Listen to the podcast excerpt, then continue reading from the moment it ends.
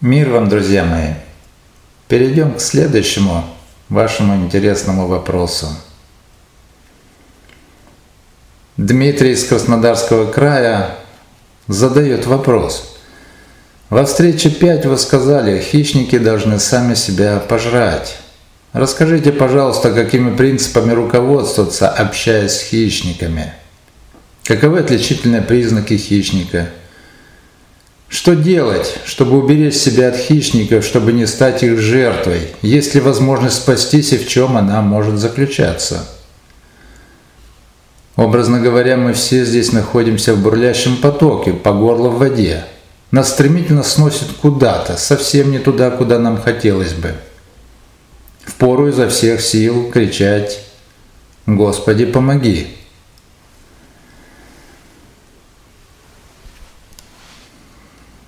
Очень часто приходится сталкиваться с характерным типом вопросов, которые вы задаете. Это где как будто бы вы скромно пробуете задать один вопрос, но как только начинаете формулировать его, вы тут же задаете большое множество дополнительных вопросов – где можно усмотреть, что вы за один раз все время тяготеете взять как можно больше. Но в связи с этим получается вопрос, на который нельзя дать простой ответ. И на такое уже необходимо ответить в несколько более расширенном формате. И прежде всего мне хотелось бы обратить ваше внимание на одно очень важное обстоятельство, которое легко начинает читаться при такого рода формулировке вопросов. Это обстоятельство связано с тем, что когда вам начинает удаваться взять какую-то новую информацию, новые знания, где подразумевается раскрытие человеческих качеств, будь то качества, которые надо считать недопустимыми, или качества, которыми желательно обладать и которым нужно учиться.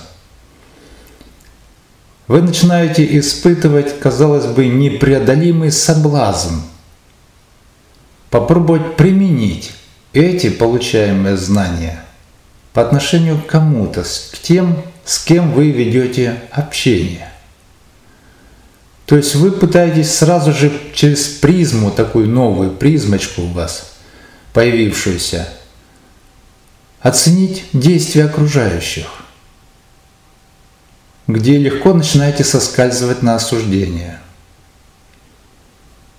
Кроме этого, вы проявляете активность в стремлении дать подсказки, советы, какие-то нравоучения – Но вам надо понимать, что соблазн, которому вы поддаетесь, он основан на эгоистических принципах, призванных провоцировать вас, подталкивать вас к постоянному стремлению демонстрировать свою значимость. Поэтому вы достаточно легко соглашаетесь примерить на себя роль неких наставников, которые якобы имеют право давать нравоучение. Но в этом случае ошибочность не в том, что вы делитесь какими-то знаниями истины с кем-то из ближних. Ошибочность, опасная ошибочность, она связана с другим обстоятельством. С тем, что вы пытаетесь это делать в тот момент, когда именно вашего мнения никто не спрашивает, когда не просят у вас совета. И, как правило, когда никого не интересует вообще ваш взгляд на какую-то происходящую реальность. То есть вы пробуете спасать ближних, навязывая им свои знания какие-то, которые могут быть правильные, а могут быть и неправильные. Они могут только вам казаться правильными. Но вы постоянно испытываете потребность навязывать это что-то кому-то. Это порочная устремленность. Для этого необходимо очень четко осознавать, что духовные истины даются не для того, чтобы вы тут же хватали их и бежали кого-то исправлять, что-то менять вокруг. Духовные истины даются только для того, чтобы вы начали что-то менять в себе. И именно в себе прежде всего. Только меняя себя правильным образом, у вас появляется единственная реальная возможность менять все вокруг. Что-то, происходящее рядом с вами. Оно будет меняться от того, как меняетесь вы.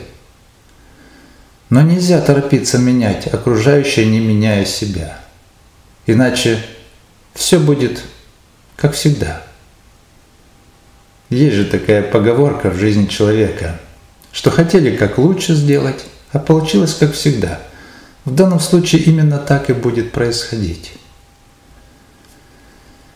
Вы будете руководствоваться хорошими намерениями, стараться как будто бы помогать ближним, но будет получаться как всегда.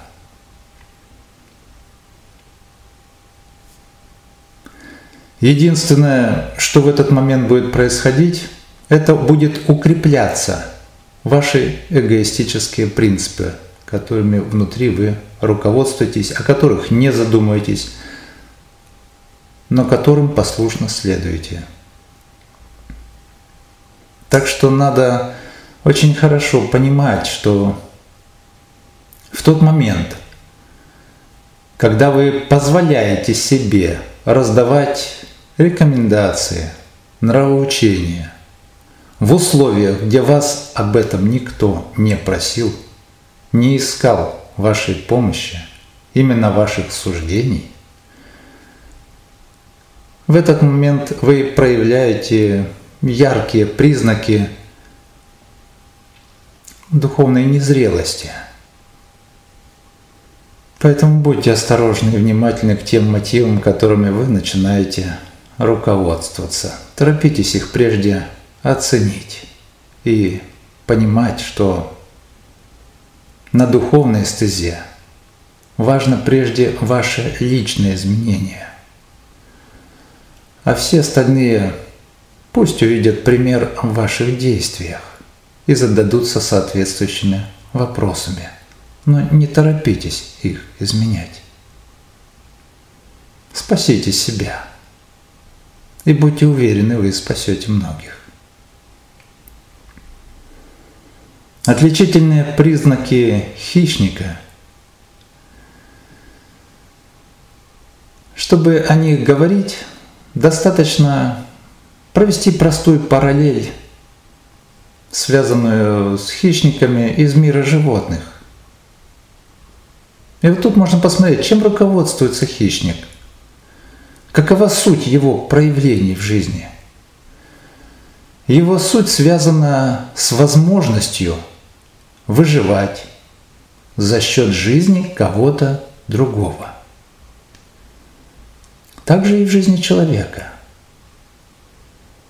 Здесь нет нужды смотреть, чем питается человек. Хотя это тоже своя тема, не менее важная. Но особенность жизни человека, она выстроилась таким образом, когда вы выживаете за счет ближних. То есть ваше взаимодействие друг с другом – оно происходит таким образом, когда вы ищете что-то для себя удобное в контактах с ближними.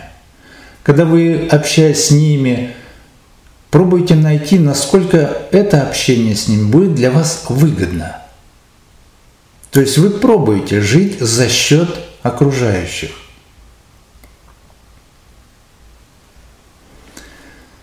И когда мы даже можем рассмотреть те элементы, которые связаны с вашими дружескими взаимоотношениями, где кто-то может сказать, что у меня есть друг или друзья, то если внимательно присмотреться к тому, как эта дружба у вас протекает, можно будет уверенно сказать, что настоящей дружбы вы даже и не знаете.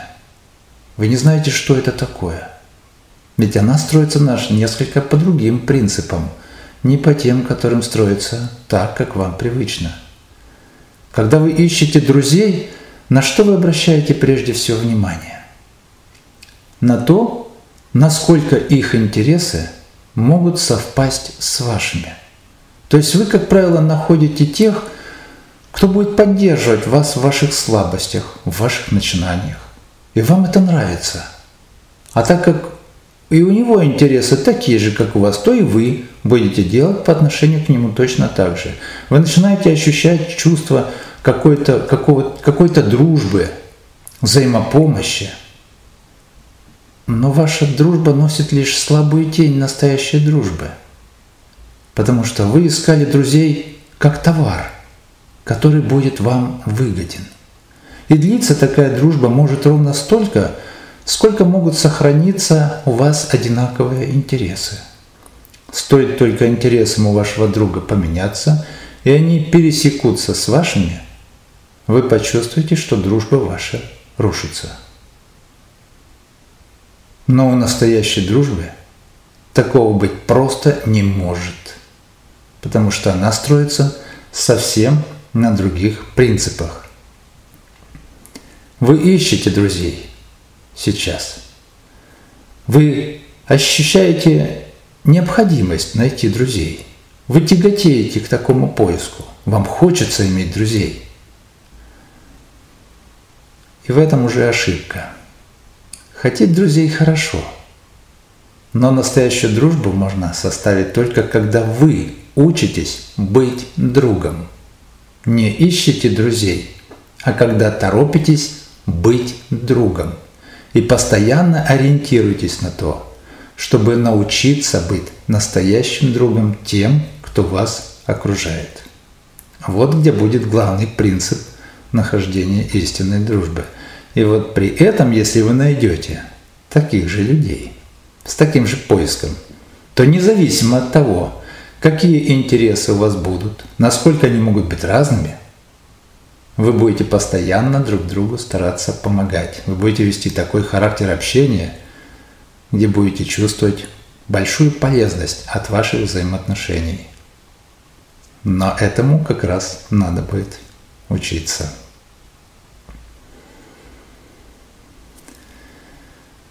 Так вот, однажды, когда люди стали формировать общество на таких же принципах хищнических и стали строить общество потребления, началась эпоха самоуничтожения. Потому что, проявляя хищнический принцип взаимодействия, где всегда присутствует хищник и жертва, для людей это означает условия самоуничтожения. То есть люди постоянно себя стремятся уничтожить. Уничтожая ближних, они уничтожают себя. Ведь наживаться за счет ближних – это губительная сторона в развитии человека. И поэтому, когда создавалось общество характерное, специфичное, и суть которого сохраняется до ныне, в этом обществе неизбежно должны были возникать всевозможные экстремальные условия. А в этих условиях активируются хищнические особенности. То есть в такие периоды особо ярко люди стремятся наживаться друг на друге, теряя все какие-то разумные ориентиры, границы – но такое общество не должно было развиваться бесконечно. По мере развития человека, его научно-технических возможностей, грань предельно опасная критичная, она должна была обязательно наступить. То есть это та грань, где вы начинаете иметь наибольшие возможности к самоуничтожению. И в такой период, когда начинает возникать нестабильность, какое-то экстремальное обстоятельство, формируемое людьми же, в этот момент особенности хищников активироваться будут очень сильно.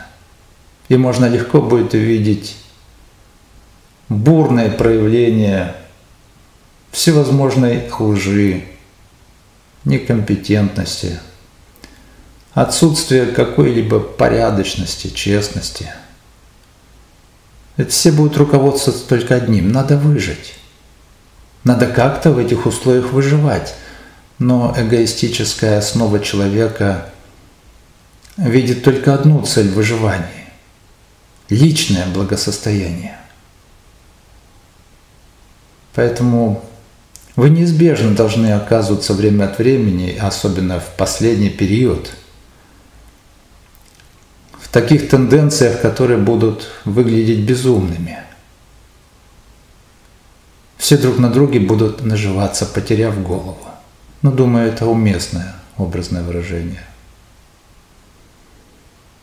Так вот, в таких условиях Нельзя будет что-то вам подсказать, как уберечься от хищников, потому что вы полностью зависите от всего общества, построенного по принципам хищников. И здесь нельзя будет уберечься. Единственное, что от вас будет требоваться, это попробовать перестать быть хищниками – потому что вы все имеете такую тенденцию. Кто-то в более яркой форме, кто-то в менее. Но определенная тенденция, она внутри у вас существует. Она нарабатывалась долгими веками. И вот теперь надо суметь перестать быть таким хищником. Посмотреть на все несколько по-другому. Поэтому я не призван вам давать те подсказки или истины, которые помогли бы вам правильно различать опасность в лице тех, кто вас окружает. Я призван вам помочь изменить свое отношение к ним, потому что не в них главная опасность. Главная опасность внутри вас самих. Хищник – это определенная форма восприятия реальности, которая как раз и характеризует человека хищником. Вам нужно изменить свое отношение к реальности, поменять свое восприятие того, что вы видите, научиться по-другому к этому относиться. И главный ориентир, который в этом случае можно упомянуть, это дружелюбие – и доброжелательность. Что бы с вами ни происходило, вам надо суметь ориентироваться на эти главные особенности. Суметь проявить дружелюбие. Это большой труд, очень серьезный. Это подвиг, но духовный путь развития как раз и требует от человека совершить своеобразный подвиг, победить самого себя. И наиболее благоприятно это возможно только в условиях, когда вы будете испытывать сильный соблазн поступить так, как поступают многие. Сделайте по-другому. Люди настолько увлеклись той предрасположенностью, которую испытывают в течение долгих веков, что вполне уместно сказать, провести определенную параллель и обозначить, что ведь ни одно объединение представителей животного мира не в состоянии приносить столько вреда, не может приносить столько вреда ни среде своего обитания, ни своему виду, как это делают безудержно, с большой страстью делают те, кто относит себя к продвинутым научно-техническом отношении представителям якобы разумной цивилизации. Несмотря на научно-технический прогресс, духовное развитие человека на самом деле очень мало отличается от того, что было в каменном веке или в период мрачного средневековья. Ваше духовное развитие очень мало отличается от того периода.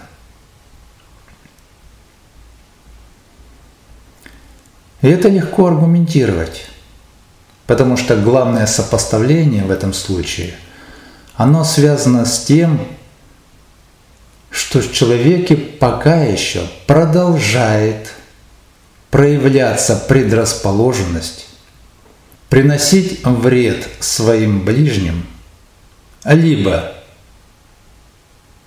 на основе необходимости извлечения какой-то корыстной выгоды, обиды, разных идеологических взглядов, или, что еще хуже, на основе примитивной потребности демонстрировать свое якобы превосходство – это яркие признаки очень низкого уровня духовного развития. Духовное развитие не связано с тем, насколько грамотно и интересно вы можете размышлять или выражать свои умозаключения. Духовное развитие связано с тем, как вы относитесь друг к другу. Поэтому как бы ни вы ни мнили себе о своей высокой образованности, интеллигентности, надуманной высокородности, какие бы блестящие предметы и сколько бы вы их не носили на своей голове, костюме или в карманах, какие бы цифровые номера вы не приписывали к своим именам, по духовному развитию, вы мало будете отличаться от тех, кто в данный момент может стоять где-то в переходе, в потрепанной одежде, и о ком можно сказать, что это человек без определенного места жительства. В духовном отношении вы будете мало отличаться. Поэтому обязательно должен был наступить момент – когда перед вами встанет задача кардинально пересмотреть свои отношения к духовным ценностям. Гораздо более внимательнее и серьезнее к ним отнестись. Потому что только от того, как правильно вы начнете их воспринимать, уже можно говорить о надежде появления благоденствия в жизни человека. Это единственная возможность другого не существует. Будьте внимательны к тому, что сейчас с вами происходит. И в завершение хотелось бы обратить внимание на другое обстоятельство, которое связано с выраженным в вопросе таким образом, когда было упомянуто, что все вы находитесь в одном бурном потоке – по горлу в воде, и вас куда-то несет, и несет, как вы замечаете, не туда, куда хотелось бы. И вот автор пишет в вопросе упоминания, что в такой момент порой хочется крикнуть «Господи, помоги!». Но на этот счет мне хотелось бы вам кое-что подсказать. Подсказать некую мудрость, которую вы уже знаете. Только соприкасались с ней в анекдотичной форме про очень верующего человека, который находился в местах, где появилось наводнение. большое сильное наводнение, и где вода начала бурно подниматься, неудержимо. Этот человек горячо молился, искренне верил, что Бог ему поможет. Многие люди вокруг стали пытаться как-то спасаться. Кто-то куда-то бежал, кто-то куда-то поплыл, кто-то куда-то полез. Пробовали люди спастись. А он продолжал быть на одном месте, горячо творя молитву и искренне веруя, что Бог ему поможет. Но вода подступала все больше. И вот он уже оказался на крыше дома, продолжая молиться. К нему подплыл какой-то лодочник и предложил отвезти его в безопасное место. Человек отказался. Он сказал ему, ничего страшного, я искренне верю, что Бог мне поможет, и продолжал творить молитву. Лодочник еще дважды появлялся у его крыши, которая все больше скрывалась под водой. И верующий по-прежнему отказывался – но однажды наступил, конечно же, момент, и он утонул. И вот он уже предстал пред лице Бога и вопросил, как же получилось так? Я так искренне молился, так горячо, я так верил, что ты мне поможешь. И Бог ему ответил, но ведь я же трижды присылал тебе лодку. Так вот, Суть этой, казалось бы, хорошо известной вам истины, мудрости в том, чтобы вы позволили Ему помочь вам так, как Он посчитает это наиболее благоприятным. При этом совершенно не согласуясь с вашими эгоистическими фантазиями, касающимися того, как, на ваш взгляд, он должен вам помогать? Даже в этом отношении вы уже выстроили серьезные препятствия, казалось бы, искренне веруя. Но это все, опять же, очередной этап постижения истин. Человека нельзя сделать мудрым. Мудрым он делается самостоятельно – через собственные усилия. Желаю вам быть мудрыми. Будьте бдительными. Это сложный период времени, критический, очень сложный.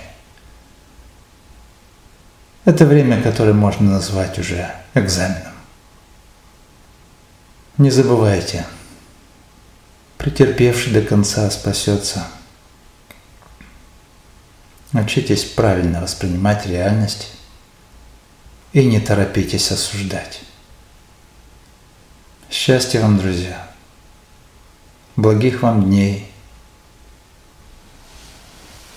До встречи!